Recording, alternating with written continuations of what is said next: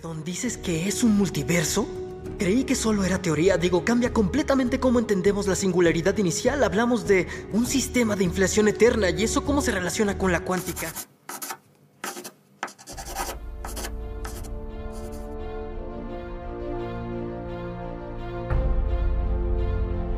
Podcast cinematográfico de Marvel.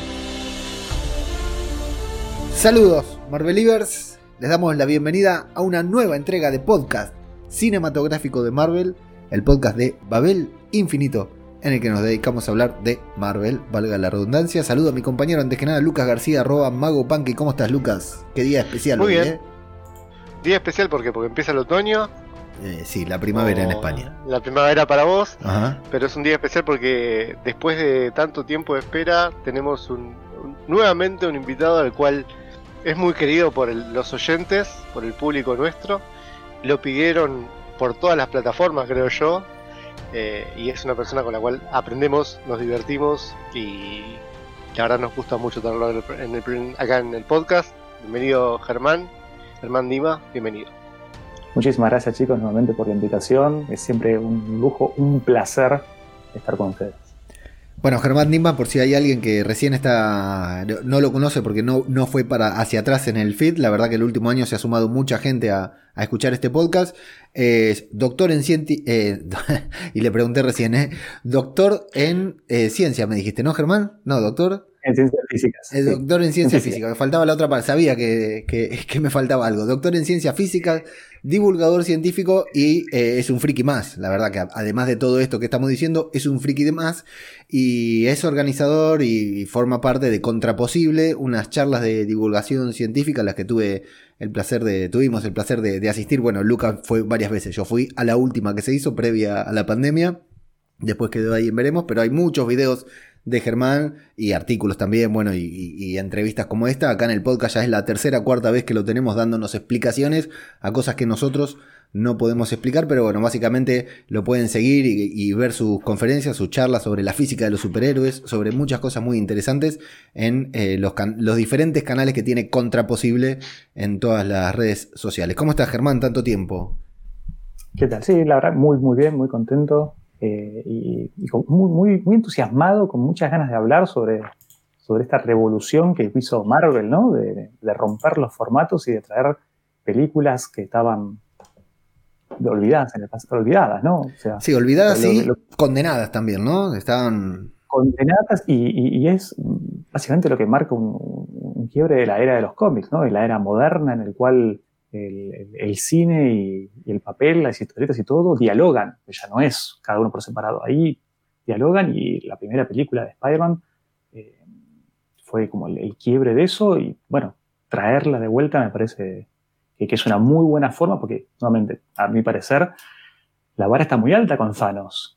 ¿Cómo, la, cómo podemos estar a eso? Y bueno, me parece que la, está haciendo muy bien, muy, muy bien. Bueno, justamente Germán, la última vez que estuvo, estuvimos hablando eh, después de los primeros episodios de WandaVision, justamente para que nos explique un poquitito de todo esto que se empezaba, podríamos decir que se empezaba a gestar, ¿no? Porque Marvel empezaba a meter cosas muy raras que no necesariamente tenían que ver con el multiverso, porque bueno, eh, no presentamos el programa, vamos a hablar del, del multiverso. Germán nos va a dar un poquitito de, de contexto y de, de- de esto que todos hablamos como si conociéramos, pero la verdad que no entendemos un carajo, ¿no? Que es justamente qué es el multiverso, por qué el multiverso, y Drax diría quién el multiverso también, ¿no? Diría nuestro querido amigo Drax. Eh, nos va a dar un, va a intentar arrojar un poco de luz sobre todos estos temas para que entendamos un poquitito mejor lo que pasó y lo que vendrá en el universo cinematográfico de Marvel. Decía que la última vez que estuvo Germán aquí estuvo hablando de WandaVision, justamente me- después del segundo episodio, si no me equivoco, o, el tercero, metiéndonos un poquitito en todo este tema de, qué, qué pasaba ahí en Westview, cómo podía funcionar, explicándonos el tema de la radiación, varias cosas teóricas que se habían dado en, en los primeros episodios de WandaVision y que tenían su fundamento científico eh, por detrás. Entonces, lo primero que te, quiero preguntar, Germán, es, desde WandaVision hasta ahora, no, no necesariamente metiéndonos en las series ni en los personajes ni nada, eh, WandaVision fue el primer producto de Marvel después post-Endgame, ¿no? Después de, de- de todo el quilombo que hizo Marvel, ¿no? De todo lo que fue construyendo durante 10 años. WandaVision fue la primera piedra en esta nueva etapa ¿Cómo ves la evolución de este universo cinematográfico, justamente lo que decías, desde WandaVision, cuando las cosas empezaban a enrarecer, a al momento del día de hoy que estamos hablando de post Spider-Man No Way Home, que es cuando las cosas se terminan yendo al cuerno, ¿no? Y ya nadie entiende nada y todo, justamente estamos hablando con el organizador de Contraposible, todo es posible ahora, ¿no? A mí me parece que, lo que está haciendo Marvel es, en, la edad moderna, lo que se hizo en los cómics en su principio. O sea, el, concepto de, de, multiversos no fue de un día para el otro que a alguien se le ocurrió, sino que en su momento no fue planificado, pero fueron apareciendo diferentes cosas y después las unificaron en un concepto común. Yo creo que eh, el universo cinematográfico de Marvel está haciendo exactamente eso, va dejando, nuevamente yendo por, zonas diferentes, quizás ahora virando un poco la magia. Seguro está bien, porque ya habíamos hablado de la tecnología y, y, todo, si quieren, la era de Iron Man al principio, que ahora quizás es para meterse en la parte mística, para, a mi parecer, por el tema de las varas. La vara ya estaba muy alta, con la tecnología. Bueno, ahora metámonos en otro terreno, que puede ser algo más que, no se pueda derrotar con armaduras, bueno, algo de, algo, no tan escala galáctica, sino algo del reino de, lo místico. ¿sí? Em, si, quieren, menciono brevemente cómo, cómo fue en las historietas este, este, proceso tras llegar a este concepto del multiverso. Adelante. Pues yo sí, estoy adelantando. Entonces, eh, el tema es que en los cómics, nuevamente, estamos hablando de la edad dorada de los cómics, estamos hablando en 1953. Para, que se den una idea, lo, contextualizo en el mundo, ¿no? Era el año donde se empezaban por primera vez a comercializar los televisores a color. Fue el primer año en el cual se llevó al Everest por primera vez. O sea, se descubrió la estructura del ADN. Digo, para contextualizar que no fue ayer. ¿sí? Entonces los cómics era, salían en el momento. O sea, la historia de lo importante era que al final del día el superhéroe de turno eh, lograra su objetivo. No había continuidad, no, importaba nada. ¿sí? En 1953 hay un cómic muy importante que es Wonder Woman. Me voy un segundo a otro. Voy a estar yendo en DC y Marvel, ya que hablamos de multiversos, ¿por qué no? Eh, en el cómic número 59 de Wonder Woman ocurre que, tras un rayo, Wonder Woman se traslada a otra Tierra, a otro planeta Tierra, exactamente igual que el de ella, y donde hay otra Wonder Woman, que era copy-pastear al personaje, ¿sí? que se llamaba Tera Terruna, y interactúan ahí y, explican en una viñeta, en el 53, dicen, debe haber otra tierra exactamente igual con exactamente las mismas personas. O sea, hay un duplicado y tiene una aventura con otra Wonder Woman y después vuelve. ¿sí? Y eso fue como el, primero decir, bueno, me puedo tomar la licencia de que existe otra tierra exactamente igual a la, nuestra. Quizás el cómic, siguiendo, siguiendo esta línea temporal, más conocido de que habla de que existen otros mundos, ¿sí? no voy a hablar del universo todavía, es en 1961, en el Flash de los dos mundos. Si recordemos que, Flash, eh, uno lo, vincula mucho con, Barry Allen, pero no fue el primer Flash. ¿sí? Entonces, eh, en este cómic aunan al, primer Flash ¿sí? Eh, con Barry Allen, ¿sí? a Garner Fox con, con eh, Barry Allen, en, un mismo, o sea, un Flash vibra y viaja a la, otra Tierra, Tierra como planeta Tierra, así como lo ha dicho Wonder Woman, y ahí explican de que, bueno, de que había otra Tierra, pero acá en lugar de haber un Flash igual, era otra persona. Entonces ahí juntan, ¿se acuerdan que teníamos este cómic súper viejo con un Flash? ¿Y se acuerdan que ahora tenemos otro, otro cómic súper nuevo con un Flash? Bueno, no son cosas separadas, no es que me olvidé y se borró ni cuenta nueva. Esto siguió, ¿sí? Ojo, fíjense cómo vamos con, con los Spider-Man. ¿Se acuerdan este, este Spider-Man, el que bailaba así y todo? No, ya nos olvidamos. Ah, no, bueno, acá pasó algo así. Aunaron dijeron, las otras historias siguen siendo válidas. No te compraste los cómics para quemarlos, ¿sí? Siguen siendo válidas y ocurren en tierras, tierras con mayúsculas, en el planeta Tierra, diferente. Y ahí hay un par de, historias más en los cuales em, hay, como cruces, ya se establece, DC es el primero en pisar fuerte, decir, bueno, hay, tierras diferentes, ah, eh, se extiende quizá un poco más a universos, que también lo llama tierras, ¿sí? le pone nombres, y eh, eh, era una época, yo, no, voy a decir nada contra Marvel en un podcast de esto, pero Marvel siempre tuvo, a mi parecer, que venía un poco lento, o sea, DC tenía una buena idea, Marvel esperaba un par de años y ahí le caía la ficha y decía, ah, voy a hacer algo parecido. en contrapartida, una vez que agarraba Marvel, la idea más o menos tocada, la rompía. Siempre pasó lo mismo y DC no contraatacaba. Siguiendo en, la línea temporal, entre el 71, más o menos en, la edad de, bronce de los cómics, Marvel empieza a tener ideas, bueno, eh, en, uno de los cómics de los Cuatro Fantásticos, Reed Richards viaja en una nave y encuentra a otro Reed Richards en otro planeta Tierra que en el accidente de, la radiación cósmica había obtenido los poderes de Ben. O sea que Reed Richards era la, mole o la cosa. ¿sí? Pero eran como, bueno, me voy a otro planeta. ¿sí? Hasta que decide jugarse, jugarse, decir, bueno, para, si DC puede hacer esto de que me vibro y voy a otro planeta o me cae un rayo de planeta, yo puedo hacer algo así. Y nuevamente, muy bien hecho Marvel, en el 77 saca los What If. ¿sí? O sea, un año antes había, había pues es, realmente un, párrafo aparte, había salido el primer cómic de eh, un crossover de Superman contra Spider-Man. Y ahí dijo, che, pará, yo estoy haciendo historias de que se van a otro lado. Hace un año saqué algo que fue un éxito porque después de idas y venidas logramos juntar a los dos voy a hacer algo así. Y en el, en 77 sale el, primer eh, What If de eh, qué pasaría si Spider-Man eh, subiera unido a los Cuatro Fantásticos. Entonces ahí no es, bueno, en este mundo viajan, es, bueno, justamente las primeras páginas del, del, What If con, las... si ustedes alguna vez vieron los What If, está, bueno, está, en, los, en, la serie, ¿no? el Watcher de Watcher eh, Watu estaba hablando diciendo, bueno, lo que vamos a mostrar son mundos que se podrían haber generado si se hubiese tomado otra decisión. Veo las infinitas probabilidades, lo posible. ¿sí? Entonces, ahí es, bueno, yo puedo contar cosas diferentes, que pasaría así, y realmente es un éxito. ¿Sí? Uno se compra los what son issues, son chiquititos, y uno lee condensado qué hubiera pasado si. Y es entonces ahí es cuando eh, eh, eh, tenemos como quizás las dos concepciones de, los diferentes, yo no voy a hablar de la palabra multiverso, pero de las diferentes posibilidades.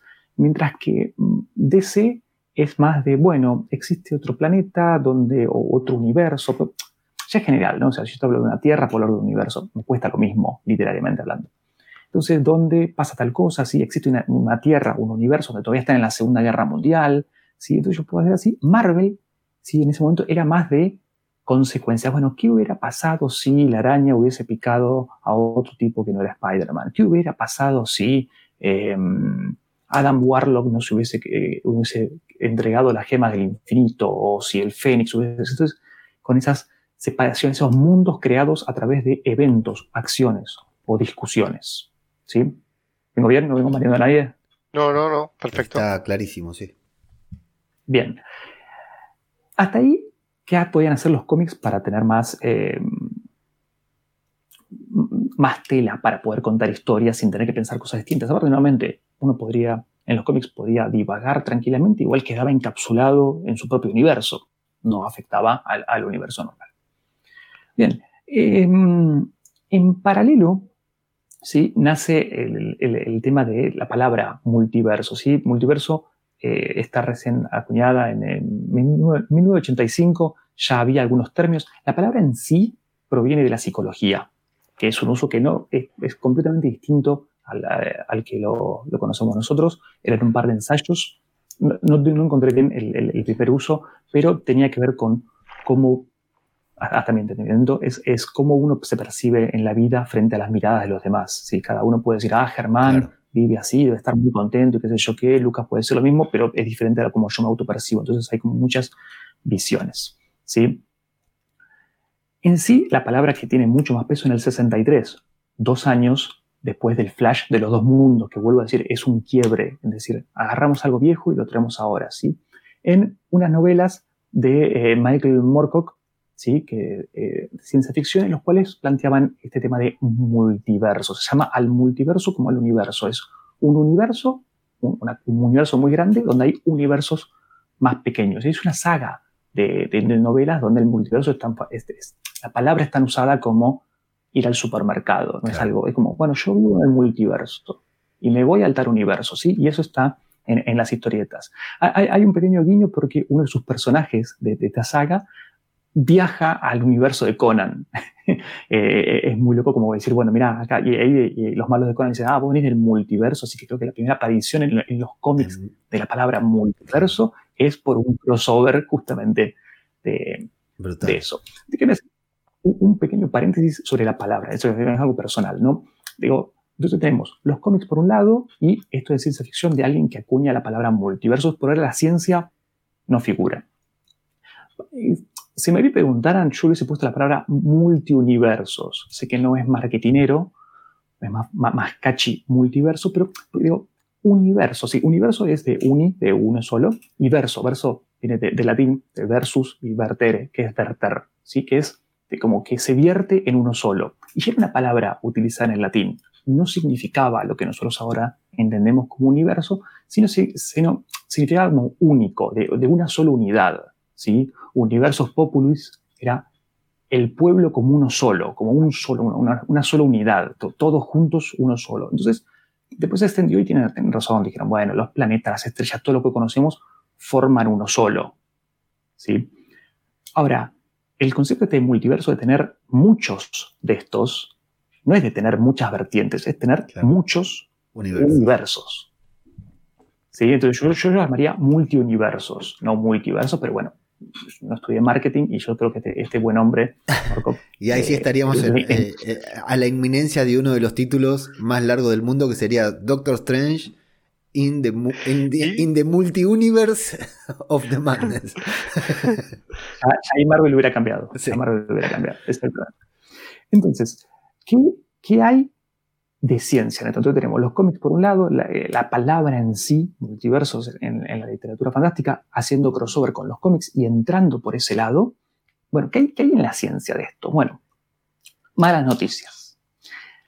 Para la ciencia el tema de multiverso no es más que justamente eh, un autor de ciencia ficción que quiso ponerle un término simpático a, a las cosas. ¿sí? No el concepto de que haya burbujas o, universos separados, no tiene mucho sentido porque eh, no tiene la solidez suficiente como para hacer una teoría. La, ciencia, ¿qué, trata de hacer? Trata de eh, entender cómo funcionan las cosas, cómo funciona la naturaleza, entender la naturaleza, entender eh, fenómenos y todo. Bueno, y desarrolla teorías. Ninguna de esas teorías, que hay un montón de cosas que no se sabe a día de hoy, ninguna de esas se resuelve diciendo no, es que estás en el multiverso y por eso y ya está. Entonces, a día de hoy no está la necesidad de pensar en la existencia de un multiverso. ¿Hay cosas que la ciencia no puede resolver? Sí. Pero eso no es necesario. O sea, yo podría ser multiverso o no. No, no, chicos, existen cuatro universos nada más. Tiene la misma validez que yo diga que existen múltiples o uno solo. ¿sí? Entonces, no, no está creado para resolver algo, no es una formulación matemática, no está planteado, o sea, me costó realmente encontrar artículos científicos con la palabra multiverso y eran todos históricos para que contaban la historia que les estoy relatando o algunas otras cosas, pero no hay nada de ciencia en esto. Lamento en el alma, pero no se terminó el programa todavía. Básicamente, me querés decir que no hay científicos por ahí intentando probar la existencia del multiverso. No. No. Eh, no, no, no, no. no te preocupes, eh, te, veo cara desconcertado. Es el tren que pasa por la, la casa de Lucas.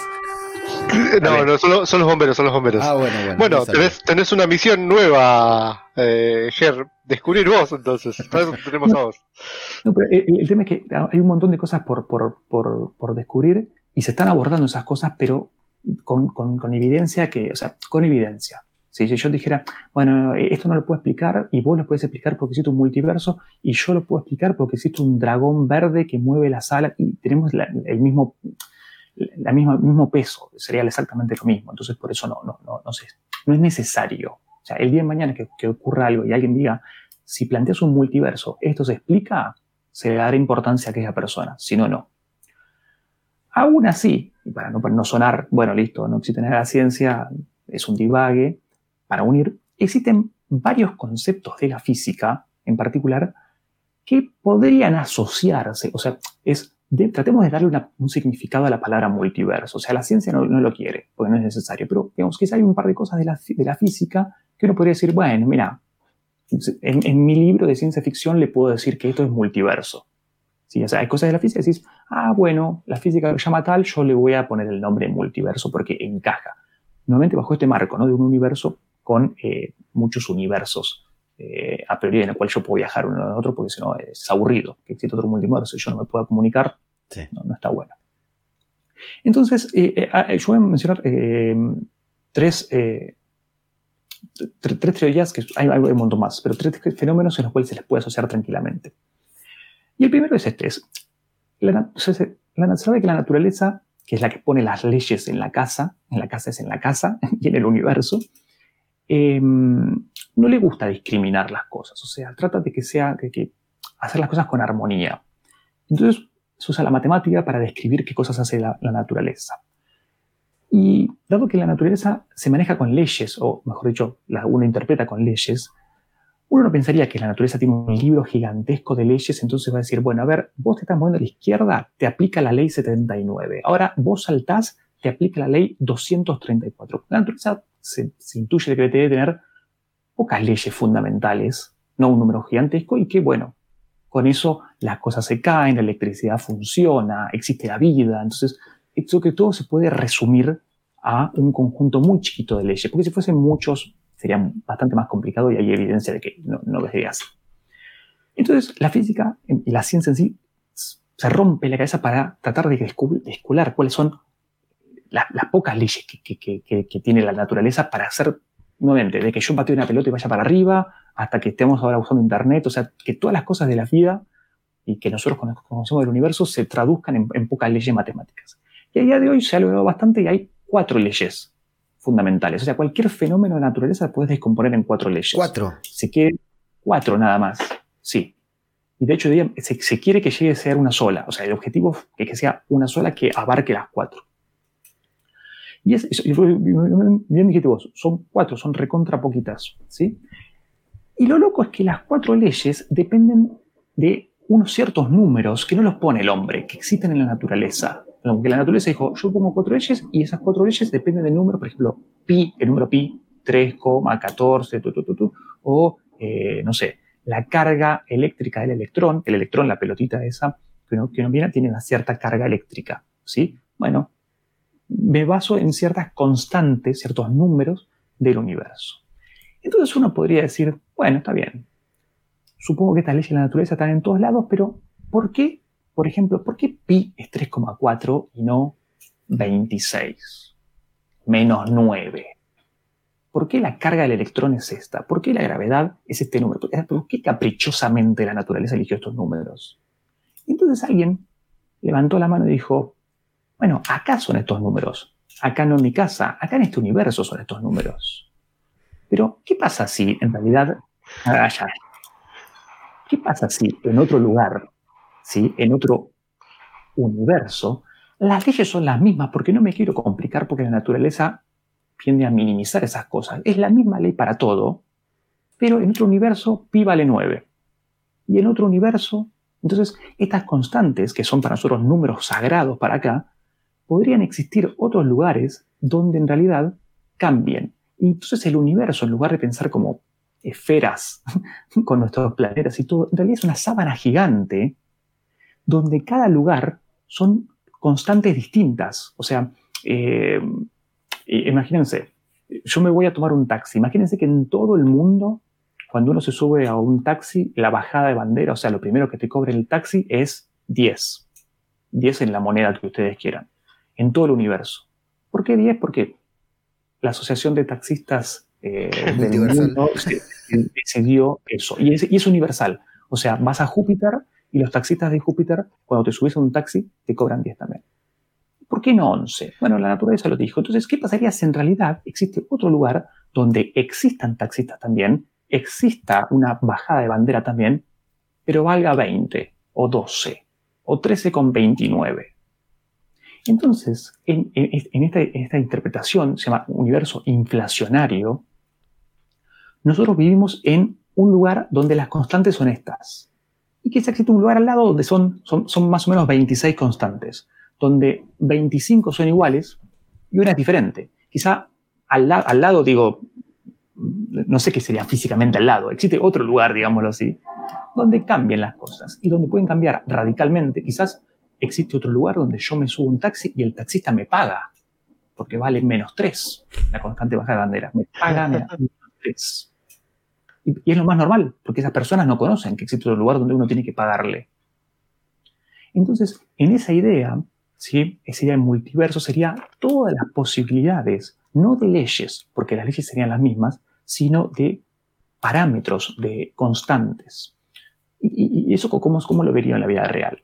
Si yo me llamo por teléfono a, otra persona de otro otros universos hipotéticos con otras constantes, quizá las constantes son muy parecidas y me dice, no, acá la vida es normal como, como vos. Pero al ser números, nuevamente, si yo voy a otro universo en el cual un taxista me paga a mí, sería muy raro. Podría ir a un universo donde la gravedad, en lugar de atraernos al piso, nos tire para afuera. Donde dos imanes, eh, no sé, en lugar de juntarse, se desintegren, solo por cambiar constantes. Pueden ser, abro todo el abanico, ¿eh? Pueden ser lugares donde esté prácticamente exactamente igual que nosotros, ¿sí? O sea, si, si el número pi, en lugar de ser 3,14, lo subimos un poco más, créanme que la naturaleza cambia radicalmente. Radicalmente. Sí, sí, si pi le ponemos 4, olvídense de, de, cualquier otra cosa en la vida. Wow. Si, si a pi le pones 3,14, 16 y pones un 1 en lugar de un 6, probablemente sea igual. Entonces, podrían existir lugares donde haya cosas completamente distintas, decís, no, pero acá también tenemos gravedad. Y la gravedad, o sea, yo cuando, no sé, cuando suelto algo al piso se va para arriba. Es re normal acá. ¿Cómo es esto? ¿Pero es la gravedad? Es la misma gravedad que tenés vos. Ah, pero ¿cuánto vale tal constante? Ah, no, en mi universo vale re diferente. ¿Tenemos bien? Sí. Perfecto. Sí, de, de hecho, eh, quiero destacar que en Spider-Man Far From Home, en, en, una, en un fragmento de diálogo, cuando eh, Peter Parker conoce a Quentin Beck y se presenta como alguien del multiverso, ¿no? Como que viene de, de otra tierra, eh, la primera respuesta de, de Peter incluye algunas de las palabras que vos acabas de decir, que en, dos o tres líneas dice, eh, entonces quiere decir que esto existe un universo, que hay un sistema de inflación eh, eh, eterno, no recuerdo, permanente, no recuerdo cuál es la palabra que utiliza, que es justamente lo que acabas de describir. Sí, sí, sí. No, no me quiero adelantar, pero, pero voy a, o sea, quiero contar las tres teorías y después voy a mecharlas, pero va por ahí, en, qué pasa en, en, los cómics. Entonces la primera es esto, es, es, es son, existen lugares con constantes distintas las mismas leyes, constantes distintas. Punto y aparte. Otra forma de pensar esta, esta idea de, de, diferentes universos es pensar en la antimateria. La antimateria tiene el nombre más pochoclero. es, es un nombre de, de, de, villano, nombre de villano. No sé lo que es, pero quiero cinco en mi casa. ¿sí? eh, pues es el anti, tiene que ser malo aparte, como decían, si tiene que ser obvio, obvio brevemente, porque podemos estar hablando de un programa entero de qué es la antimateria, todo lo que nos compone a nosotros, lo que podemos tocar y lo que no son estas leyes de la naturaleza, lo conocemos como materia. ¿sí? Y la materia, si uno hace zoom con un, con un microscopio, puede ver que está compuesto de cosas muy chiquititas, ¿sí? en particular los famosos átomos. Y los átomos también están compuestos por cosas más chiquititas, ¿sí? por ejemplo, los electrones, por ejemplo, los protones y, por ejemplo, los neutrones. ¿sí? Me voy a quedar en esa escala. O sea, como que eso vendría a ser lo más chiquitito que hay de todas las cosas, ¿sí? Eh, una mesa, una persona y el aire, todos tienen el factor común que están compuestos de estas piecitas de legos, si quieren que es lo más fundamental. Entonces yo, dado que son lo más fundamental, dado que es lo que compone a todo lo que nosotros conocemos, los podría caracterizar, podría agarrar y ver sus propiedades y hacerme como si fuese una hoja de personajes de un juego de rol, ¿viste? Bueno, el electrón tiene tales propiedades, 5 de fuerza, 3 de carisma, 10 de agilidad. Y podría preguntarle las, las, mismas habilidades al protón y al neutrón, porque son distintas, así que alguno va a tener más y alguno va a tener menos.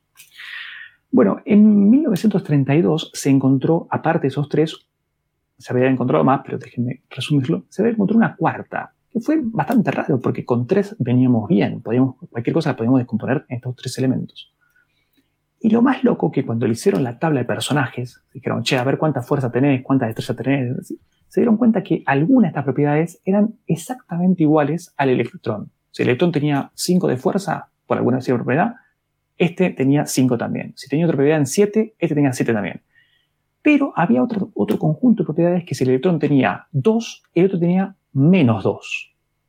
O sea, era una partícula, era una pelotita chiquita, que tenía las propiedades idénticas al electrón, en algunas, y otras con el signo contrario. Entonces dijeron, bueno, si este es el...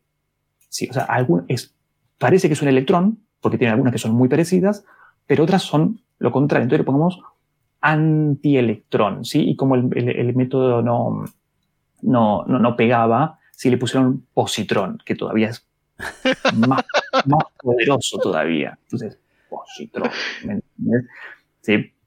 Entonces, el positrón no es más que un electrón, pero con el electrón tiene carga negativa, el positrón tiene carga positiva, porque es el contrario. ¿Es mala la antimateria? Si me toca, me mata. Bueno, no. Sí, hay, hay muchísima antimateria. Nuevamente, estos, cuando salga algún, algún superhéroe de esos, podemos charlar hasta el cansancio. Pero, pero, pero existe en la vida real. ¿sí? Existe en, baja, no, hay, no hay tanta, pero existe, no es mala. En cantidades industriales es mala, pero es muy costoso generarla. Lo que se sabe, lo que se sabe, es que al principio del universo, ni bien, ni bien se estaba creando, ni bien dijeron, bueno, listo, es hora de prender las máquinas y hacer todo lo que conocemos, se sabe que había exactamente la misma cantidad de materia y de antimateria, exactamente la misma, ¿sí? Y que estaban como en, disputa. Bueno, a ver, ¿quién, quién, va ¿quién se va a quedar con el universo? ¿Vamos a estar armados de electrones, protones y neutrones? ¿O de positrones, antineutrones y, antiprotones, y así. Y de repente hubo algo que hizo que la balanza se diera por, el, por la materia, pero en diferencia estamos hablando de 100 mil millones a 100 mil millones uno. esa es la diferencia. Ganó, ganó la materia y, bueno, el universo se creó tal y como lo conocemos, con protones, electrones y neutrones. Estamos acá nosotros, está acá la computadora, y la antimateria rezagada ahí, al fondo, poquita, como, como, el perdedor de esta guerra. Y alguien podría haber dicho, ¿y por qué, qué pasaría si hubiese sido al revés? ¿Qué hubiese sido si hubiese ganado la antimateria? La respuesta es, probablemente no nos hubiésemos enterado, hubiésemos creado nosotros también, pero en lugar de tener protones, electrones y neutrones, hubiésemos estado compuestos de positrones, antineutrones y antiprotones, que le hubiésemos puesto otro nombre probablemente, hubiese dicho. Más corto. ¿Vieron, qué mala que es la materia? Claro.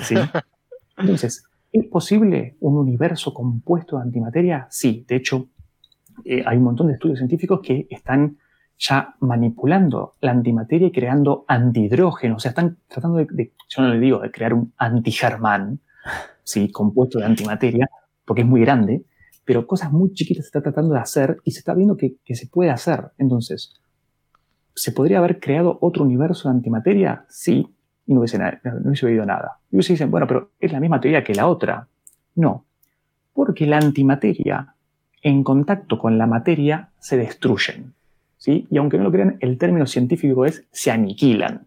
Oh. La materia y la antimateria se aniquilan. Entonces, si yo acá digo, traje algo de antimateria, el aire la mesa, cualquier cosa que toque, lo va a destruir. O sea que no solamente la antimateria perdió, sino que pierde día a día, porque está rodeado de materia.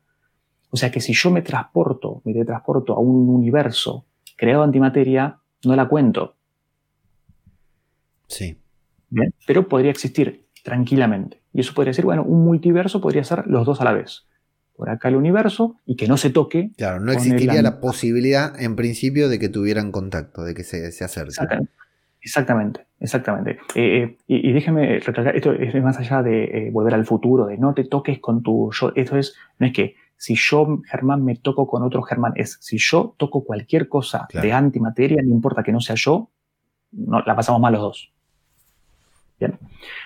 Y el último, ¿sí? La, última interpretación, quizá para, hablar esto de, multiversos, tiene que ver por, parte de la cuántica. La cuántica es la rama de la física que estudia qué ocurre con eh, los objetos microscópicos a escalas de átomos. ¿sí? Y uno dice, bueno, debe ser lo mismo que ocurre cuando, o sea, si me estás hablando de una pelotita y todo, pienso una pelota de fútbol y la chico. Y es lo mismo, yo puedo patear una, pelotita, una pelota de fútbol, entonces podré patear un átomo. Eh, no sé, puedo picar una pelota de básquet, podría o no picar un átomo. Bueno, la respuesta es no, porque cuando se desarrolló la, tecnología suficiente para estudiar estas cosas microscópicas, los científicos empezaron a ver que las leyes de la vida real, macroscópico, el, día a día, patear una pelota, picar una pelota, cualquier cosa, no aplicaban a escalas chiquititas. Eran diferentes. Eran diferentes. Era muy raro. ¿eh? En chiquitito no funcionaba, en grande sí. Y bueno, de nada, tiraron los libros por la cabeza, ¿viste? Pero ¿qué, puedo hacer? Si todo, toda mi vida estudiando cómo funcionan las cosas y de repente en chiquito no funciona. Bueno, la solución de eso eh, vino más o menos por 1950, en los cuales, eh, para entender qué ocurría a escalas chiquititas, se tuvo que desarrollar una matemática nueva. La matemática se tuvo que hacer algo nuevo para poder explicar las cosas. Lo pro era que se solucionaron un montón de cosas. Se entendió muchísimo más la física de objetos chiquititos con esta matemática nueva. Lo malo es que, la matemática era muy inentendible. O sea, te resolvía las cosas, pero decías, es medio raro, es medio raro. O sea, fíjense, supongan que yo tengo una pared, ¿sí? Y la superficie es de 4 metros cuadrados. Una superficie cuadrada, cuadrado y cuadrado. ¿Se imagina usted cuánto, podría ser el lado? O sea, la superficie entera es 4 metros cuadrados y es un cuadrado. ¿Cuánto tendría de lados? ¿Se les ocurre? Eh, no, justo estás preguntándole a las dos personas menos capaces de responder esa pregunta. Podría ser, podría ser de 2 metros por 2 metros, ¿no? Porque 2 por 2 es 4, me da el área. Sí. Pero alguien podría decir, podría ser de menos 2 metros por menos 2 metros porque menos por menos es más y 2 por 2 es 4. Pero ¿tiene sentido que una pared mida menos 2 metros? No. No. O sea, yo agarro el centímetro y mide 2 metros. La matemática dice que es posible. La realidad dice que no. La pared mide 2 metros, no mide menos 2 metros. Ah, la matemática dice que sí.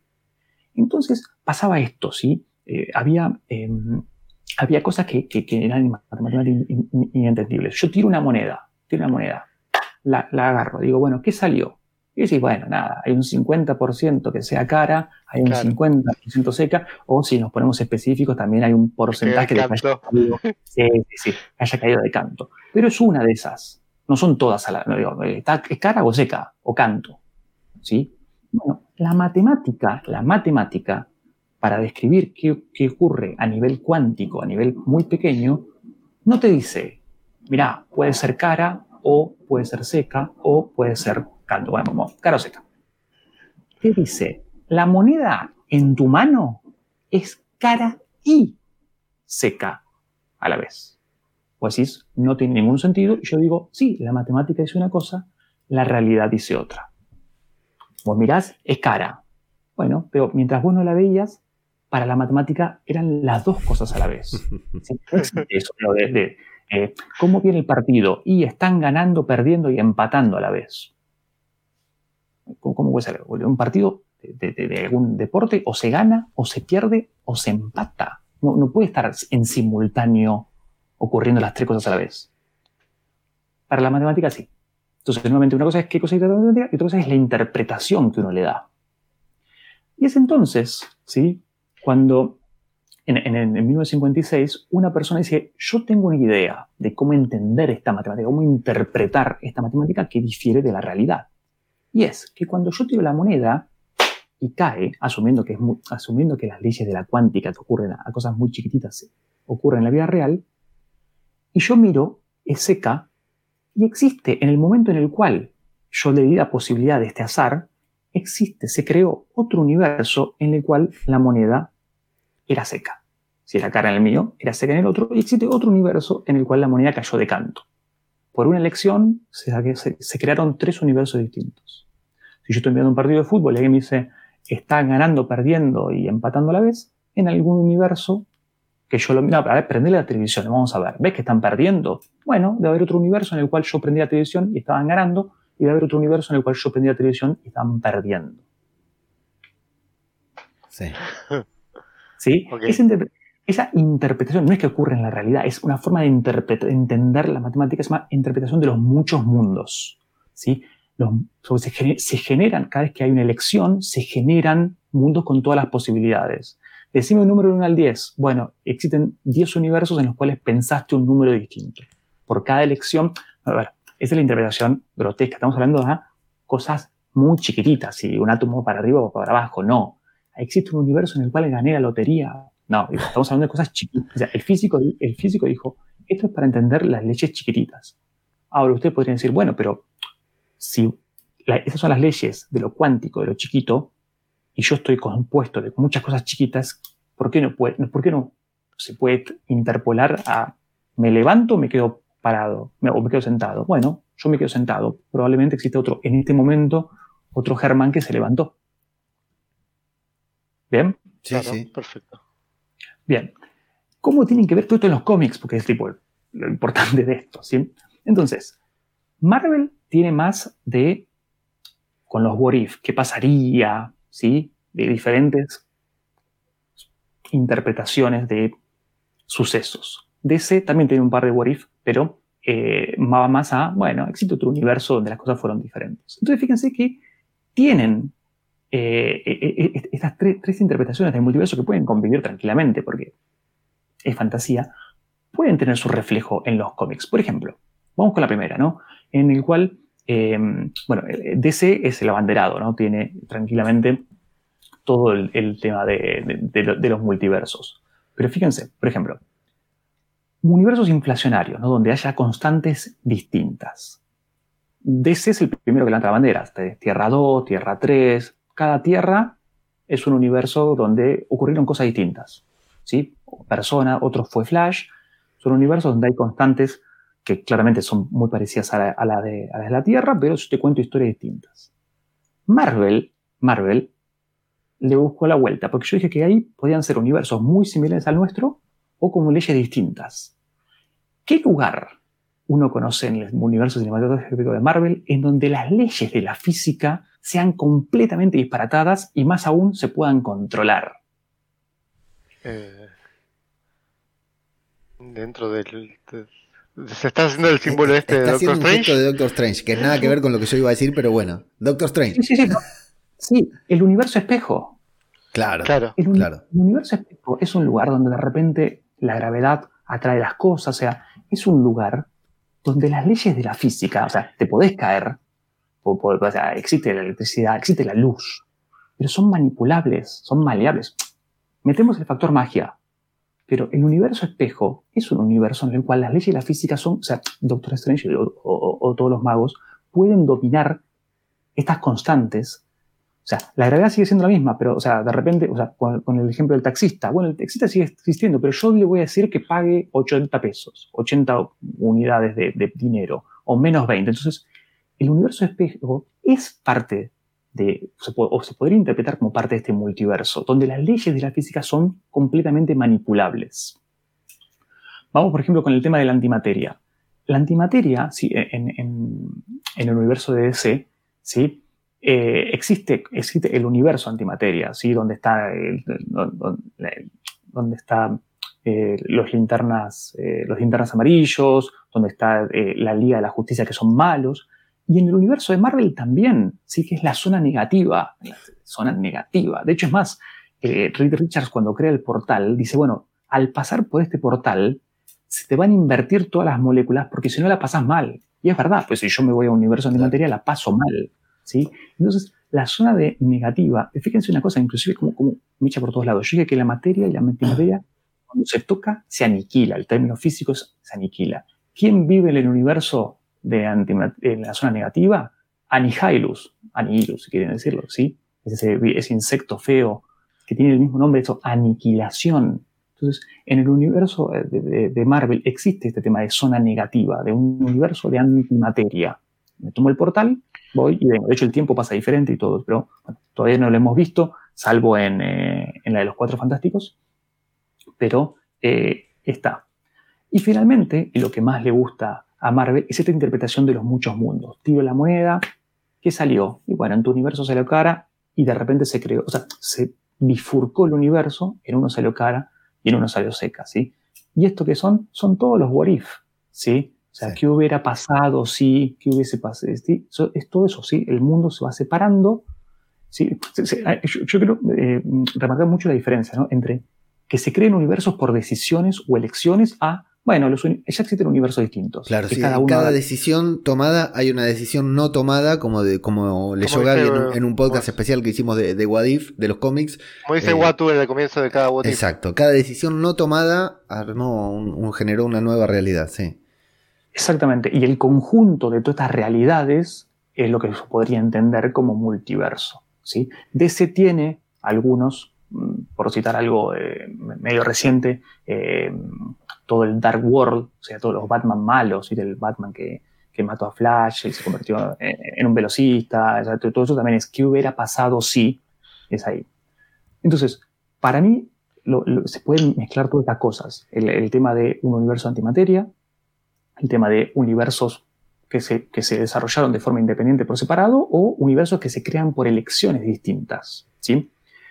En la película de Spider-Man No Way Home, eh, spoilers alert, fíjense que es el, tercero de ellos. Son universos creados por, situaciones distintas, no por elecciones. Porque, por ejemplo, traen a los villanos de diferentes películas y, y superhéroes de diferentes películas y uno podría decir, no hay elecciones ahí, es, pasó la película. O sea, no, es que, bueno, quizás es la elección del director, es decir, te contrato a vos, pero te contrato a vos no. Pero el universo en sí no. ¿sí? Más aún, hay un detalle muy particular. Y es que, a mi parecer, los personajes no son, no es que, bueno, trajeron tres personajes del multiverso de las primeras tres películas, dos personajes, tres personajes del multiverso de las dos. Para mí son diferentes. Porque fíjense que los tiempos son diferentes. Eh, al, Duende Verde lo traen, ¿sí?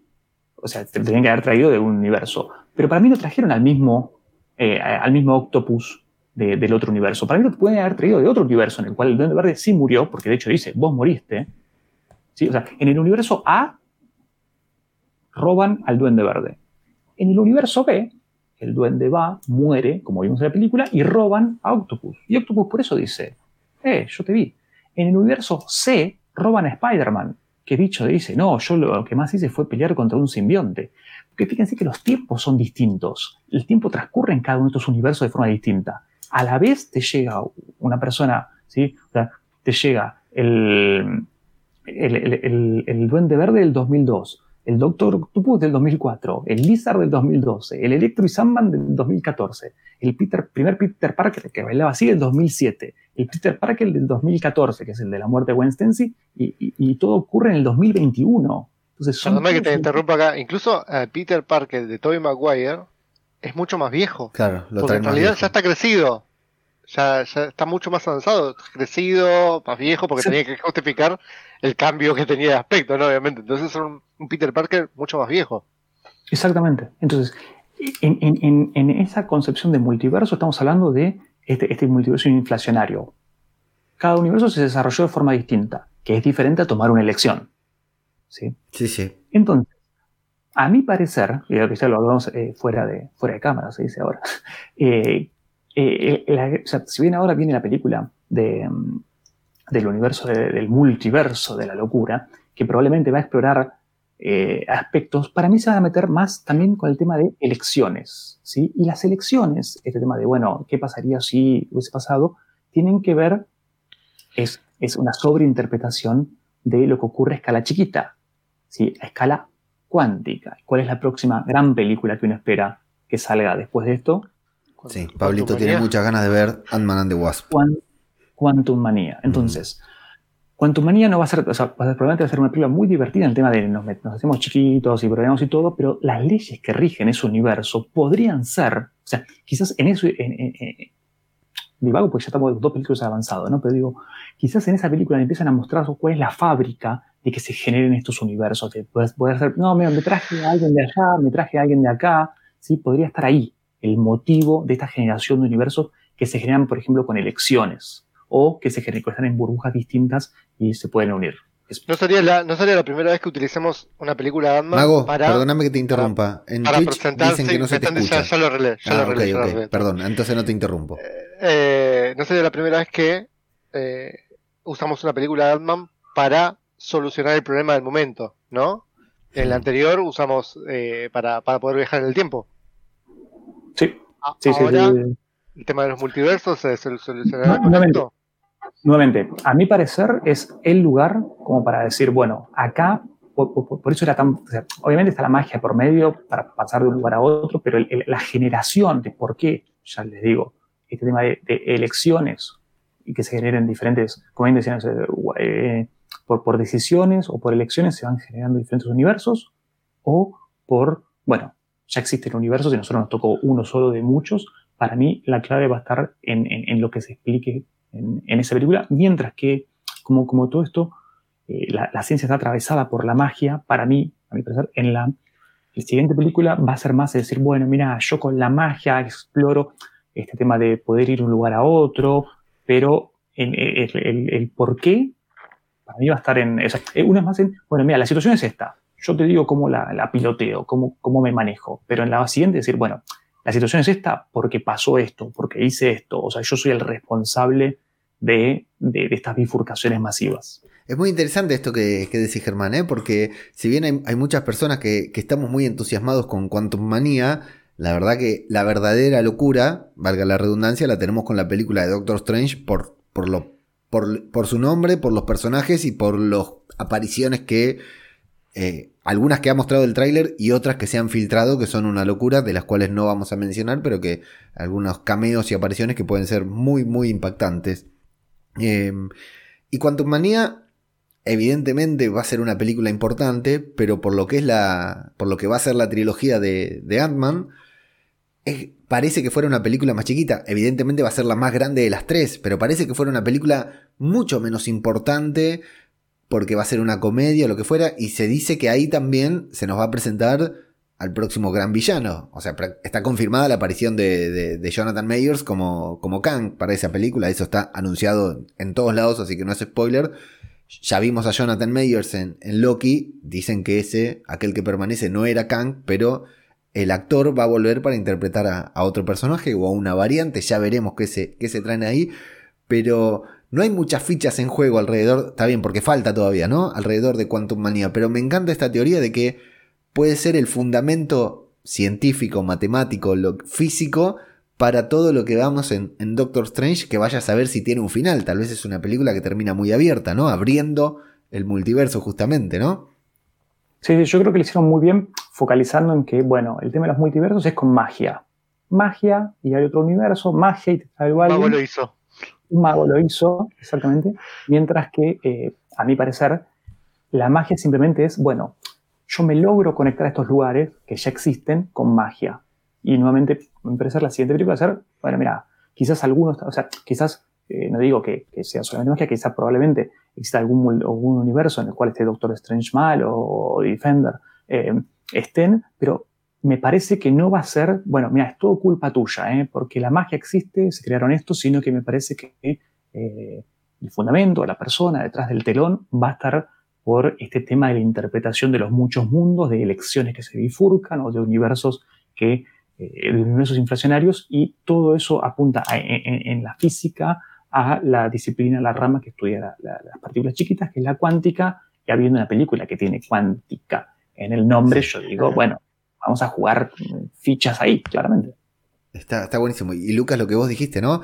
Scotland nos eh, les permitió primero salir de. Eh, eh, resolver el incidente de Thanos. resolvió con, cierto conocimiento también el tema del viaje en el tiempo. Tuvo las herramientas, digamos, un personaje que prácticamente nos hace reír, que parece un comic relief y termina teniendo una, una importancia bastante interesante, Mago. Sí, sí, sí. O sea, más con lo que está diciendo Germán, creo yo que Vamos a esperar mucho más la película Quantum Manía.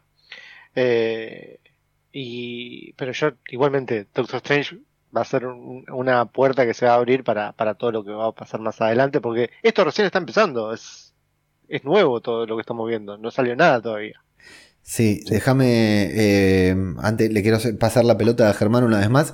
Eh, quiero saludar a la gente que está, esto lo estás escuchando en formato podcast, pero lo estamos transmitiendo en vivo en Twitch. Este, saludar a IMR Amadeus, Todo de Zombie, Jacobe, Mariano Crescentini y vino toda la banda de... de y Maximum, ahí que está de cumpleaños. Feliz cumpleaños. Maxi vino toda la banda de los colegas de, Germán. La, hinchada de Germán vino atrás. Em, Ger, ¿cómo, lo ves esto como... Bueno, por, si a alguien no le quedó claro, además de, eh, doctor en física, Germán es muy fanático de los cómics en general, de la ciencia ficción mucho eh, y, tienen mucho contexto, o sea, mucho conocimiento no solo de física, sino también de la historia del entretenimiento, por decirlo de una manera, en este estilo. ¿Cómo ves esta apuesta? Algo dijiste al inicio también, esta apuesta de Marvel de, eh, bueno, de hacer lo mismo que hizo en los cómics, por, decir de una manera, ¿no? En los cómics eh, creó una forma, una, una nueva narrativa, ¿no? Una narrativa que, como vos decís, ya DC seguramente ya la estaba probando, ya se había probado en otros, pero a gran escala fue Marvel por ahí la que la consolidó como, como un medio de entretenimiento, como una forma de narrativa. Hoy hay multiversos. Yo te digo, yo soy muy fan de, The Walking Dead. No es un multiverso, pero a nivel televisivo funciona de la misma manera porque hay cuatro o cinco series que, van interactuando entre sí, todas cosas que fue haciendo Marvel, ¿no? Eh, ¿cómo, ¿Cómo ves esta apuesta de Marvel a construir una nueva narrativa cinematográfica que va de una película a otra, de televisión a cine, eh, ¿por qué no? A series animadas, ¿no? Porque vamos a ver qué sucede ahora con el multiverso arácnido, todo lo que puede suceder en futuro con la próxima película del, del Spider-Verse, que no me acuerdo el nombre, de la próxima película de Miles Morales. ¿Cómo, ¿Qué te parece todo esto con todo esto que estamos hablando por detrás, ¿no? Con este, yo te lo puedo decir como cabeza de termo, hey, me encanta. ¿Qué te parece a vos como fan de los cómics y como conocedor de todos estos temas, ¿no? En profundidad. Eh, a, mí me parece que, hizo bien Marvel, como que independizarse de los cómics en algunas partes y en decir, bueno, te traigo los personajes que te gustan, pero te cuento una historia y voy juntando fichas y, le dedico una película a tal héroe, una película a tal otro, una película tal otro, bueno, y ahora te pongo todos juntos peleando. ¿Te gustaron todos juntos? Bueno, te presento este grupo de perdedores que nadie los conoce eh, en el ambiente común, que son los guardianes de la galaxia, y les pongo una, comedia, y te gustaron también. Y te pongo estos que tampoco los conoce nadie, que son los Eternals, y los pongo una película. Y de repente, bueno, ya cuando juntó una suficiente masa, bueno, hago botón de reset. Nuevamente, al principio estamos hablando de, ya para el 2001 y todo, las primeras películas de superhéroes era, bueno, yo tengo que poner gente conocida, actores grandes, porque si no, nadie va a poner plata en, financiarme una película. Entonces, bueno, y de repente dijeron, bueno, las empresas son grandes, puedo agarrar a cualquiera porque lo importante es que tenga el loguito de Marvel y vos ya empiezas a vincularlos. Entonces, digamos, si uno le pregunta a alguien fuera del ámbito de, probablemente todos los oyentes y de todos nosotros, bueno, conoces a Iron Man, conoces a Spider-Man, eh, eh, está con Superman, te iba a decir, no, no, Superman no es de tu, no, no, no es de los mismos. Entonces, ya hay como colectivamente, si bien no se ve la, gente que, sigue esporádicamente las películas, no debe saber cuál es el listado de todos los superhéroes, en qué momento, si están en otro universo, pero sabe que comparten el mismo lugar, que para nosotros ya es trivial, pero lo hicieron muy bien. O sea, empezaron a generar decir tal película y probablemente tenga algún guiño. ¿Sí? Eh, esta, la de la, la última de Spider-Man, inclusive empieza a hacer guiños en las series, con la aparición de Daredevil. O sea, hay, un montón de, decir, bueno, me puedo ir expandiendo como, como un pulpo eh, e ir sumando, ir sumando cosas. Entonces, el siguiente paso, me parece, es decir, bueno, ¿cómo presentamos eh, algo, cómo, cómo, seguir sin explotar esto? Bueno, para mí es el tema de las series, como bien dijeron ustedes, el, tema de, de, las series animadas inclusive, quizás algún que otro cómic quizás no me extrañaría que el día de mañana exista algún, algún universo de los cómics, como, sucedió en su momento con los Ultimates, o algún universo de cómics que sea otro universo, pero que vaya muy vinculado con, con las películas, pero, pero, directamente vinculado. O sea, siempre hay un, tira y afloje con los cómics. O sea, eh, bueno, pegó Nick Fury eh, como Samuel Jackson. Bueno, ¿qué tenemos en los cómics? No, tenemos al tipo con bigotes. Bueno, bueno, eh, bájalo y que venga el Nick Fury que todos conocemos, el pelado, el mal humor, bueno, listo. Entonces, siempre hay un tiro de afloje y no me extrañaría que el día de mañana no existan también otros, otros medios o algún videojuego que sea súper super canon oficial con, con, eso. Y, ahí va, va como Hydra, ¿no? Recordemos, recordemos que Marvel lo que hace esto es para, para dar la plata. No, por supuesto, por supuesto. Bueno, no es por amor arte, chicos, por favor. Sí, sí. después de haber pasado tantas penurias económicas, ¿qué más que eh, hacerse millonarios completamente, ¿no? Y más si es junto al, ratón Mickey Mouse. Una, una última observación que quería hacer sobre todo esto y que después te abro el micro por si te quedó algo pendiente de, de toda esta increíble disertación que nos preparaste, Germán, es eh, cuánto, o sea, aquí hace un tiempo le dedicamos un, podcast a, a, Stan Lee cuando murió justamente, recién estábamos arrancando con el, con el podcast Así que un programa a, la vida de Stan Lee y un, un hombre que no sabía mucho de nada, era una persona que sabía muy bien contar historias, ¿no? Cómo contarlas y, tal vez lo aprendió, pero bueno, él quería ser un, gran novelista, pero evidentemente tenía cierta atracción por lo desconocido, ¿no? Por, por lo inexplicable y siempre contaba que para, siempre contaba, no, lo contó varias veces, que para que cuando no sabía cómo resolver algo metía una palabra rara como los rayos gamma, como la radioactividad o como lo cuántico, que tal vez no venga puntualmente de él, pero lo pongo como ejemplo, ¿no? En esos primeros cómics, que acá incluso le hemos dedicado podcast completos a leer los primeros cómics de, de Iron Man, los primeros cómics de Black Widow, y usaban muchas de las palabras que dijiste vos hoy en tu disertación sin absolutamente ningún sentido para que suene tecnológico y difícil de, entender, ¿no? Pero que tenía muy poco fundamento científico, tecnológico, físico. ¿Cómo ha cambiado eso? ¿Cómo fue cambiando desde hace mucho tiempo ya? Porque vos estás hablando de los años 50, 60, de la época dorada de los cómics. ¿Cómo los autores, cuánto ha tomado la ficción en general. En este caso estamos hablando de los cómics, ¿no? Pero en la charla de Contraposible los podemos ver cuánto toma la ficción, cuánto toman los autores de, narrativa, los creadores de historias de la ciencia, de la física, de la matemática, para construir historias que, sin entender, yo te puedo asegurar que no entiendo nada de matemática y de física y leemos un cómic y parece que lo entendiéramos todo, ¿no? Bueno, tampoco entiendo de psicología, ni de eh, magia, ni de hechicería, pero bueno, te viendo la película Doctor Strange y nos creemos expertos. Pero ¿cuánto toma y también me pregunto cuánto toma, bueno, la ficción, los cómics, los autores de los cómics y cómo ha cambiado esta falta de contexto que tenía Marvel en un inicio, que solamente eran buenas historias, a tener toda una cosa bien fundamentada, con fundamentos, vale la redundancia, científicos o físicos. Y aparte de esto te consulto, ¿cuánto la física puede tomar de este tipo de historias? ¿Cómo, cómo, ¿Qué le genera a vos, un doctor en física, cuando estás eh, haciendo cálculos, ¿no? Haciendo ecuaciones. La verdad que no tengo idea qué haces, pero cómo eh, cuando terminas de ver una película y, empiezan a correr los títulos de crédito y por ahí uno está pensando en la cerveza que se va a abrir y vos, más allá de que también abras una cerveza, te quedas pensando en algo que los demás no. ¿Cómo funciona esa, esa interacción entre ficción y física, física, ficción, eh, que es bastante enriquecedora en ambos sentidos, ¿no? Mira, yo creo que lo dijiste textualmente. Eh, yo creo que al, principio estamos hablando de las primeras historietas con Superman y todo.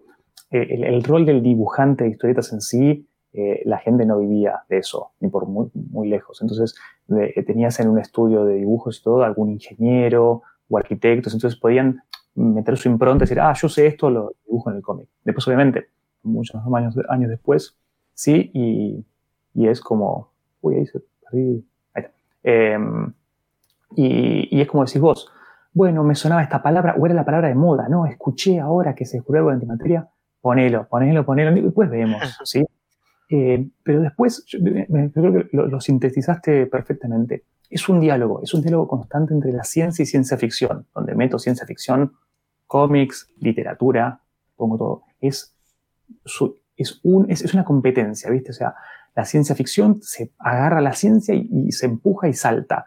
Bueno, cuando llegó arriba, la ciencia dice, bueno, subo también, y ahí es, una competencia. Sin ir más lejos, lo que dijimos recién, multiversos para la ciencia no pasó nada, no, no, no existe, vino de la literatura. Pero bueno, se le puede interpretar por esto. Entonces ahí la ciencia adoptó una cosa o, se puede asociar a un término literario.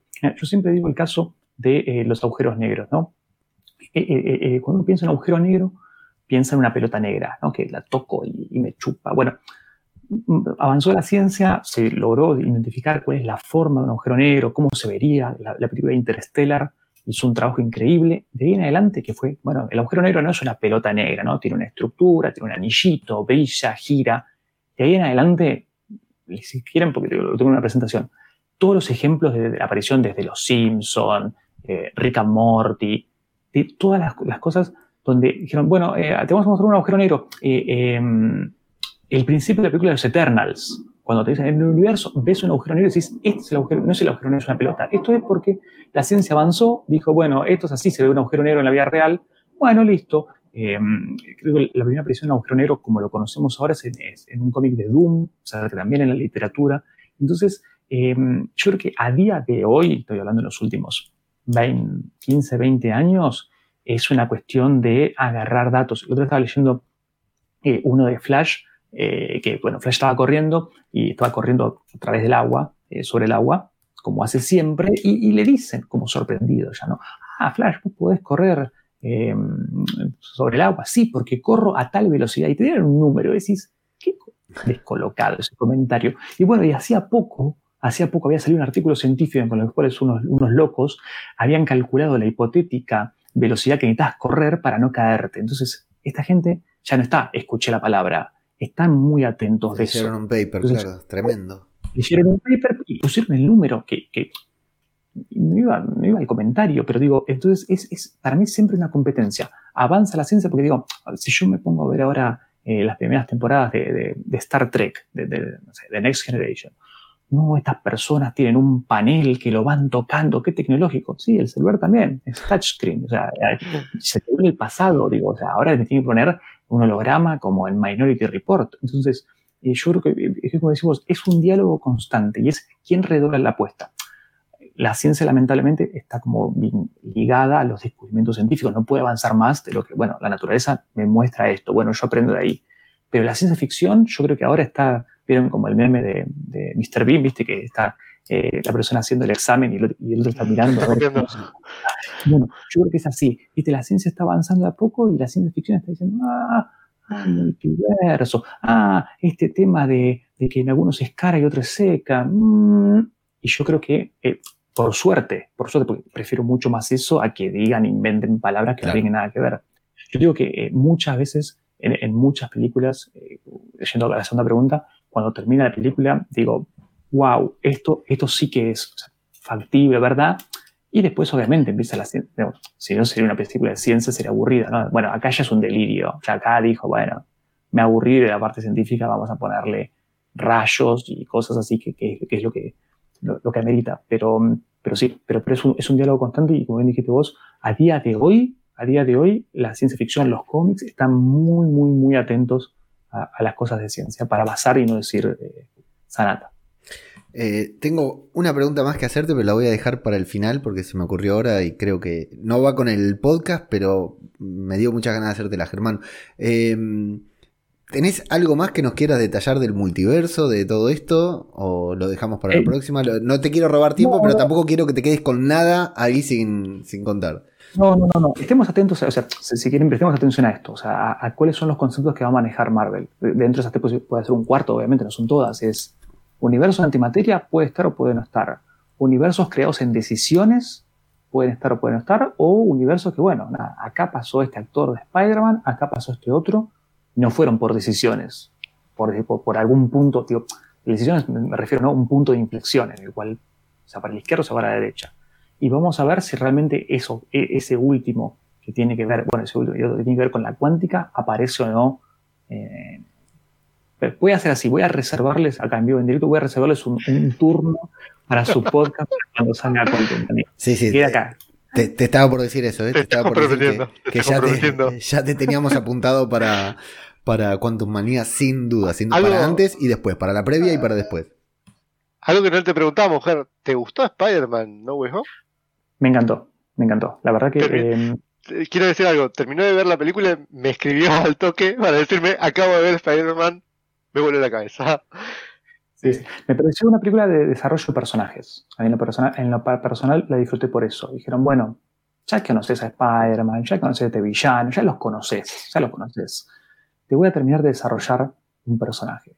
Diferenciar a, a Spider-Man de Iron Man y, bueno, y el Spider-Man es, lamentablemente la, persona que, el monotributista, fotográfico, que no llega a fin de mes y que tiene problemas con la pareja. Estamos muy acostumbrados a un Spider-Man contento y que, le iba bien en la vida, eh, el estudiante. Bueno, ubicó al Spider-Man que sí. es la esencia del Spider-Man. Eh, no sé si opinas lo mismo, pero abrió las puertas para que veamos al mejor Spider-Man de, siempre, ¿no? Con el final de la película, digamos, es, es el Spider-Man que todos queremos ver. Con dolor, pero queremos ver. Sí, sí, sí. bueno, me, cruzo de, multiverso, ¿no? Cuando fue el, pseudo casamiento de Batman, que al final no se dio, ¿por qué? Y porque Batman no puede ser feliz. Claro, sí, sí, sí. Hay que, hay que cerrar, hay que cerrar DC, si eso sucede, exactamente. Eh, Ger, eh, esto ya te saco de Marvel porque me surgió una curiosidad. ¿Cómo te convertiste en doctor en, en, en, física? Perdón, otra vez casi me equivoco. ¿Cómo, o sea, cómo fue ese momento de terminar la secundaria o, o, el momento que haya sido? No sé si pasaste por 25 carreras antes. ¿Cómo descubriste esta pasión, esta vocación, Ger? Mira, eh, sabía que era más o menos por esa área, ¿no? no es que estaba entre física y comunicación social, que no tiene nada que ver. iba más o menos por ahí. Y, en realidad estaba entre matemática y computación. Y como el CBC era el mismo, tenía un año más antes de entrar a la carrera eh, para, para elegir. Y bueno, obviamente lo que ves de matemática o ves de física y todo en el secundario no tiene nada que ver con lo que se estudia en la vida real. Entonces, cuando vi lo que era la matemática en, el curso este en el CBC antes de entrar a la, carrera, eh, dije, no, esto es recontra complicado, no me interesa. Y cuando vi la parte de computación dije, pero a mí la computadora me gusta para los videojuegos, no quiero trabajar de esto. Y ahí fue, una crisis, porque las dos cosas que eran mis dos, mis dos grandes candidatos, dije, tengo un año para elegir, de repente me había quedado en cero.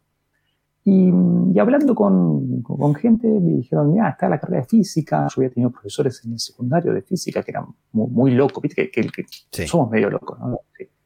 Gracias. Eh, y dice, tiene computación, tiene matemática, pero no vas a usar la computadora todo el tiempo y no vas a ver matemática así como muy, muy pesada. Y lo bueno es que vas a estar viendo experimentos y eso. Y dije, vamos a ver. Y desde la primera materia en adelante no, no, no frené de enamorarme eh, de, de, del entendimiento del mundo, decir, mira qué loco que esto funciona así, que como vos, dijiste, solo cuatro leyes reinan la naturaleza, o sea, todas esas preguntas eh, me flashó. Y si quieres el dato de color también para, para, el podcast, ya en la mitad de la carrera, cuando probablemente cursé la primera materia de magnetismo, esperando al colectivo de vuelta, después de haber tenido una clase muy intensa de cómo funciona el magnetismo, dije, che, pero ¿por qué el magneto vuela entonces? Y ahí fue como el primer profesor de decir, che, pero ¿por qué puedo agarrar estas herramientas del mundo real que, estoy cursando y todo y decir, bueno, asumo que los cómics son reales, ¿las puedo aplicar? Y ahí empecé, mezclando la física y, la ficción. ¿Lo trajiste a Magneto? ¿Lo trajiste a Magneto? Y fue una de las primeras preguntas que te hice yo para, este, para este podcast de si Magneto puede realizar una, una, que era una resonancia magnética. Sí, ¿Te acordás? Y ahí me diste una muy buena explicación. Muy buena explicación y ahí ya nos ya te adoptamos para el podcast, para todo lo que tenga que ver con fundamentos, te, llamamos a vos.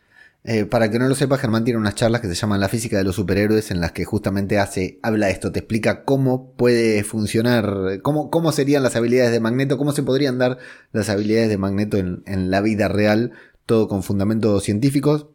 Eh, quiero saludar a Gorka Artaza que está ahí, así que vamos a hablar del final de Lost. No, es una persona que está viendo Lost, es un podcaster que está viendo Lost eh, a, su, ritmo y todavía no lo terminó y cada vez que viene tiene miedo de que yo hable con Lost, de Lost porque Lucas y yo siempre hablamos de Lost. Y a Jesús, a él también que se suma. Eh, la última pregunta, bueno, no, la última, Lucas, Mago, guardamos la, pregunta que hizo ahí Maximum. cerramos con esa. Dale. Eh, que la haces vos. Germán, yo tengo un primo, mi primo hermano, que tiene 18 años casi recién cumplidos. Está empezando hoy, en este día, vive en Mar del Plata, Argentina. Está empezando en la universidad de, para estudiar, para que voy a buscar porque no quiero meter la pata. No creo que escuche esto ni que lo vea ni nada, pero va a estudiar, ya te digo, licenciatura en física y licenciatura en matemáticas. ¿Por qué dos cosas? No sé. En la Universidad Nacional, bueno, está súper entusiasmado. El tema es que el año pasado terminó la secundaria y no, antes de terminar la secundaria, a mitad de año, estaba en una especie de crisis. No fue una crisis, pero no tenía idea de qué carajo estudiar. Y bueno, se sentaron ahí con su hermano mayor, con, o sea, con mi otro primo que es mi ahijado, con mi tía. Estuvieron googleando, buscando a ver qué le gustaba. Hicieron un trabajo ahí en equipo muy bueno. Terminaron viendo una charla, una disertación de un, de un científico, de un físico. Le voló la cabeza, se metió en el tema tuvo que ahora rendir el curso de ingreso, el dar el examen de ingreso y entró en la universidad y está como si hubiera nacido para ser físico. O sea, encontró la vocación en seis meses, te diré, ¿no? Desde que vio esa primera charla, se metió adentro y está convencidísimo de qué es lo que quiere hacer y bueno, tiene varios proyectos que eh, a, nivel académico, ¿no? Quiero decir, pero bueno, hoy es el primer día de, la universidad. Y se me ocurrió mientras estábamos hablando de esto, eh, que Em,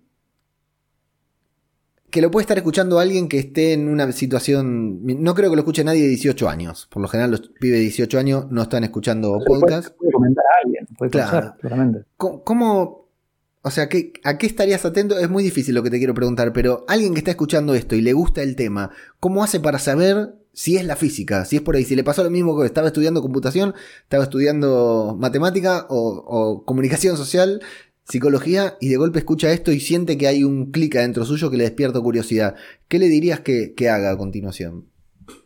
Mira, para, mí hay, como dos niveles. O sea, el nivel de la divulgación, hablamos que la pelotita, y eso, eso está perfecto, es, la explicación divulgativa, porque es, cuando uno habla en divulgación hay un montón de cosas que están mal. Hay un montón de cosas que yo dije, spoilers a leer, perdón para la gente que se clava clavar una hora escuchando, que hay cosas que dije que están mal. Que, pero bueno, si de 100 cosas que digo hay 90 bien y es que están mal pero sirven para apalancar, bueno, yo estoy dispuesto a ese sacrificio. Lo cual no significa que cuando uno vaya a una universidad, el docente a cargo esté explicando con las pelotitas. Entonces, eh, hay un proceso en el cual la, física se rige por la matemática. La matemática es el lenguaje. Entonces, hay matemática, hay cuentas, hay conceptos complicados, hay cosas que quizás uno no las puede bajar lo suficiente o sea que si, uno está dispuesto, le, interesa, le apasiona, vi el video que me explica, qué bueno, escuché la charla, me gustó, está perfecto, es el primer gran paso, pero yo no quiero desalentar, pero tampoco quiero vender algo que no es. ¿sí? La carrera no es todo el tiempo así. Entonces, es, eh, esto es ya digerido, es la comida ya masticada, buscada la forma, yo he practicado varias veces y todo, y eh, eh, es de la forma que mejor los conceptos se entiende a alguien que tiene poco tiempo limitado, no es el apasionado de la física y quizás, bueno, le interesa una parte nada más. Entonces, la carrera en sí es más, cualquier carrera, carrera en sí es más complicada, es un nivel académico. Pero si a uno ya le interesa, le apasiona, le parece curioso, empieza después a disfrutar la otra parte. A mí me encanta hacer cuentas, a mí me gusta la parte complicada, pero no por eso voy a todo el mundo y decir, che, miren qué divertido todas las ecuaciones. No, ¿sí? entonces, digo, el consejo general es eh, bien dijiste vos, vieron los vídeos, le apasionó, bueno, ya con eso ganó un 70% de la carrera. El 30% restante es sentarse, hacer cuentas, eh, quizás lidiar por otra parte en el cual uno después le encuentra su gusto, pero quizás no, es evidente. A ver, si yo dijera esto es la física empezar a narrar cuentas, se van todos, se van ustedes, me quedo hablando solo al monitor, no es, no es marketinero. Entonces, pues digo, en general, si a uno le interesa saber cómo es la naturaleza, le gusta un poco la matemática, eso, eso tiene que haber un poco de gusto, no es que, ah, no, yo veo 2 más 2 y no sé si el 2, no, no, no, tiene que gustar un poco de eso porque hay mucho. Nuevamente, después uno desarrolla el gusto por eso, pero yo creo que eh, tiene de las dos cosas, ¿sí? Y eso en general lo digo siempre, eh, del idioma español es raro, ¿no? Porque hay carrera. Una carrera como que le quiero ganar a alguien. Una carrera no está bueno quedar en último puesto eh, quizá por cosas de la vida, cada uno sabe, su circunstancia, no lo compite contra nadie. Entonces, si una carrera uno no la hace en el tiempo estipulado o las materias y todo, yo el consejo personal que le doy a la gente es no competís contra nadie. O obviamente uno en el momento que le vaya mal una materia o que tenga que dejar algo por cuestiones laborales, sociales o porque, bueno, quizás es el mundo, es el universo, pero eh, a, la, a, la, a, la, a la distancia no lo es. Entonces, son carreras que estadísticamente son muy largas. No por el plan de estudios, sino porque la gente, bueno, o recursa, o deja, eh, o, tiene que trabajar y son muchas horas y hace menos materias. Entonces, son materias. No, la carrera la hice en 10 años y el programa era de 5. La carrera la hice en 10 años. Suena, ¿no? Una tortuga. Bueno, mi, consejo es que no, no, lo tomen así. Realmente es, es, es, es la formación de uno cada uno lo hace su tiempo y nadie te puede estar diciendo, no tenés que hacerlo a tal otro, que no, no, no, no se a nadie, que nadie se desaliente, tropezón no es caída y el tema es disfrutarlo. Perfecto, Germán. Eh, Gorka desde, se conecta desde el País Vasco y nos dice, no sabía qué estudiar y eligió física y matemáticas. Ole sus huevos, dice. Así que ahí le, dejamos. Eh, Lucas, léele la pregunta de... Se, nos cortó el streaming, parece, ¿eh? Sí, sí, no, no, pero me parece que nos están escuchando. ah, bueno, bueno. Igual si nos escuchan es lo importante, sí. El Maximum pregunta. Que hoy está de cumpleaños, Maxi. Sí, sí, sí, feliz cumpleaños, Maxi. Em, algo que también se te relaciona mucho, o sea, es inevitable eh, no, no pensar en esto con vos es, ¿qué opinas de Big Bang Theory? Es una serie que tiene, tiene mucho de física, tiene mucho de superhéroes y creo yo que uno te escucha hablar y, piensa, este pibe es fanático de Big Bang. Y creo que sí, ¿no?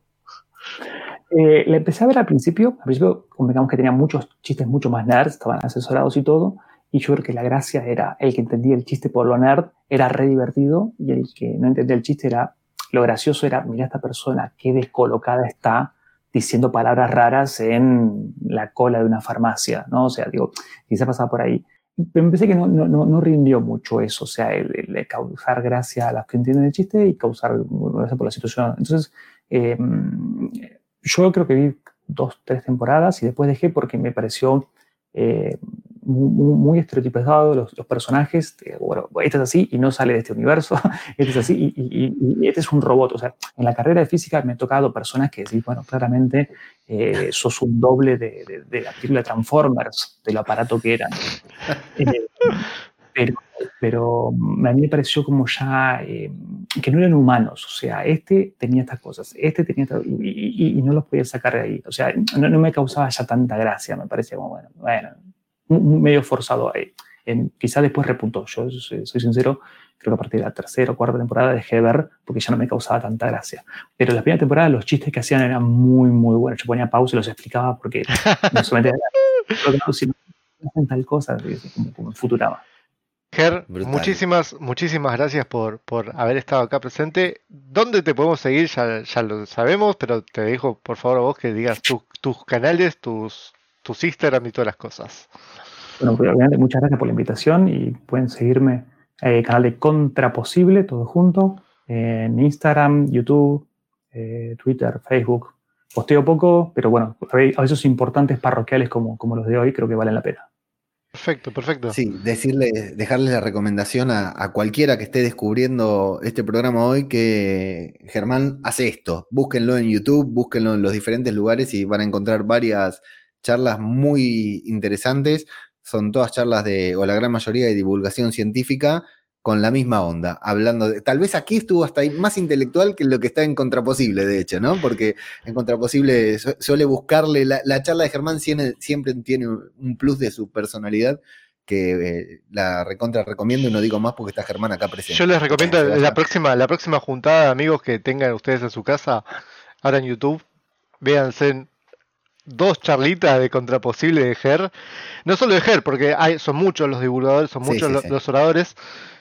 Y se quedan flashados mal con las cosas que, aprenden. Nosotros con Leo hemos tenido la suerte de ir y escucharlo en vivo. Eh, y la verdad que son muy buenas, te abren muchísimo la cabeza. Muchísimas gracias, Ger, por todo lo que haces por nosotros y por la física, ¿no? Gracias de vuelta por la invitación, chicos. Lo, lo paso súper bien siempre con ustedes. Bueno, multiverso confirmado, multiverso explicado. Muchas gracias a todos y hasta la próxima. Adiós, muchas gracias.